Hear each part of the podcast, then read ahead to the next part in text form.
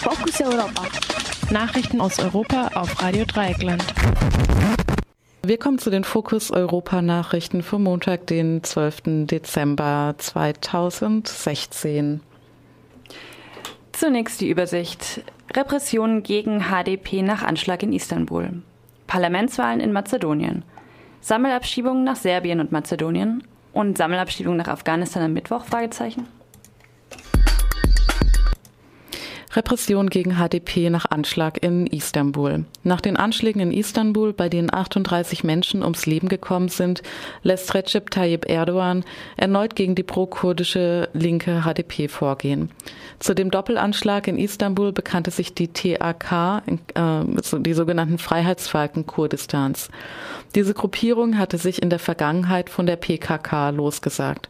Beim Anschlag im Anschluss an das Fußballspiel zwischen Besiktas und Borsapspor waren 30 PolizistInnen, sechs ZivilistInnen und die beiden Terroristen getötet worden.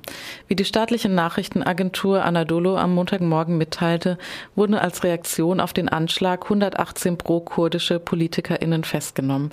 Ihnen allen werden mal wieder Verbindungen zur PKK nachgesagt.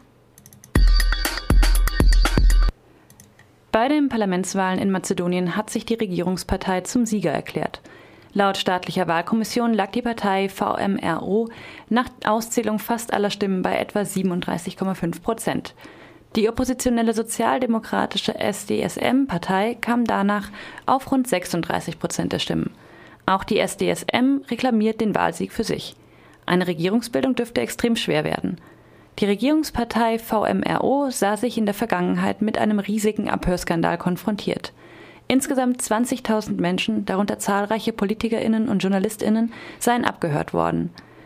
Immer wieder waren tausende Menschen auf die Straße gegangen, um den Rücktritt der Regierung zu fordern, der wiederholt auch Wahlfälschung vorgeworfen wurde. Sammelabschiebung nach Serbien und Mazedonien. Am Freitag, den 9. Dezember, wurden 53 Menschen nach Serbien und Mazedonien abgeschoben. Nach Serbien wurden 36, nach Mazedonien 17 Menschen abgeschoben.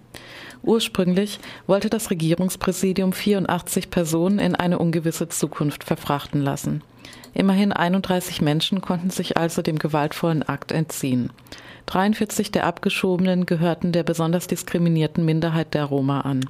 21 Kinder bis 14 Jahre wurden, wurden abgeschoben.